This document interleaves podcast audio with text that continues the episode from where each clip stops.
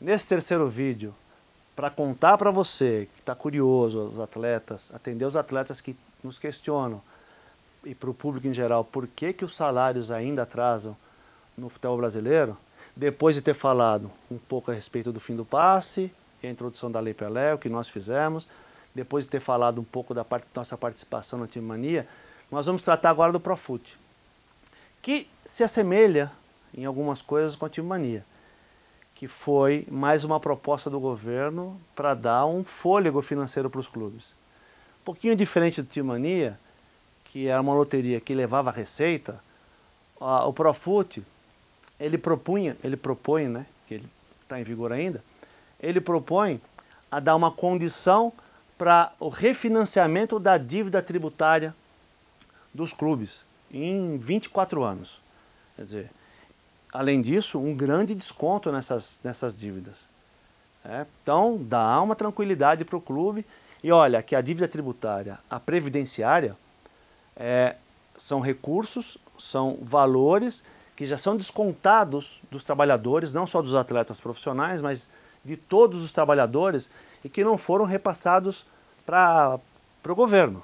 E isso caracteriza um crime, se você não sabe, que é a apropriação indébita. Ainda assim, se passou por cima dessa questão criminal da apropriação indébita para possibilitar, para facilitar a vida do clube, porque se entendia que se o clube tivesse um pouco mais desse fôlego para pagar a dívida, ele ia conseguir manter as suas contas em ordem.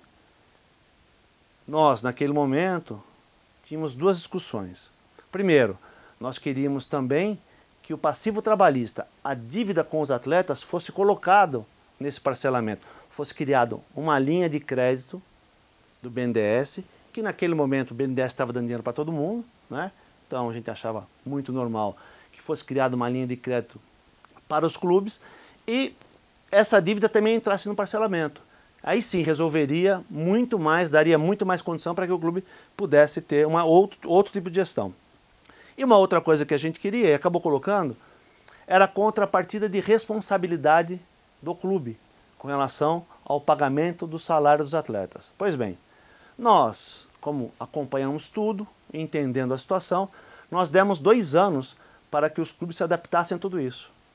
Mas os clubes não só nem todos conseguiam pagar o parcelamento, porque eles aderiram ao Profut, mas como continuavam atrasando salário.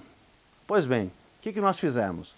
Fizemos duas ações chama ação civil pública. Uma contra a Federação Paulista de Futebol e outra contra a CBF, para que eles pudessem exigir o que estava previsto na lei, que era é, também, por sua vez, exigir dos clubes os comprovantes dos pagamentos dos salários do ano anterior.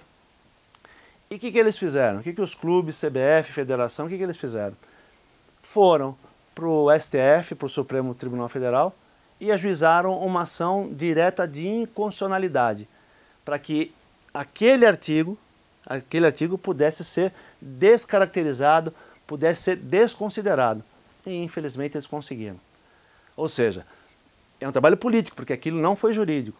Mas eles aceitaram o benefício em troca de uma responsabilidade, pegaram o benefício e não deram a responsabilidade. É, e continuam devendo. Então, é por essa e outras é que os salários continuam atrasando. E pior, que o STF, o Supremo Tribunal Federal, como um órgão público, dá condição e ratifica essa, essa situação de, de total desorganização e irresponsabilidade dos clubes para vocês entenderem que não é nosso trabalho, é o contexto geral, aquele que admite, que acha que o clube pode ficar devendo para ser campeão, é que atrapalha tudo. E esse tipo de gente também está no Supremo, está no Supremo Tribunal Federal, está em todo o Judiciário e está na Câmara dos Deputados, no Senado Federal, infelizmente. Mas a gente não desiste e vai continuar trabalhando.